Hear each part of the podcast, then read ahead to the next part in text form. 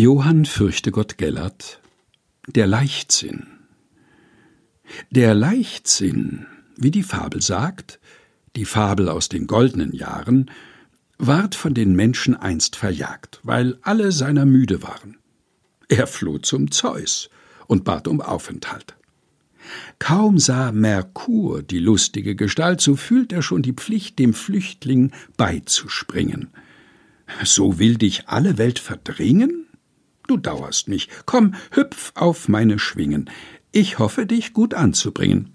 Komm, Paphos, sei dein Aufenthalt. Schnell bracht er ihn zu Venus kleinem Knaben.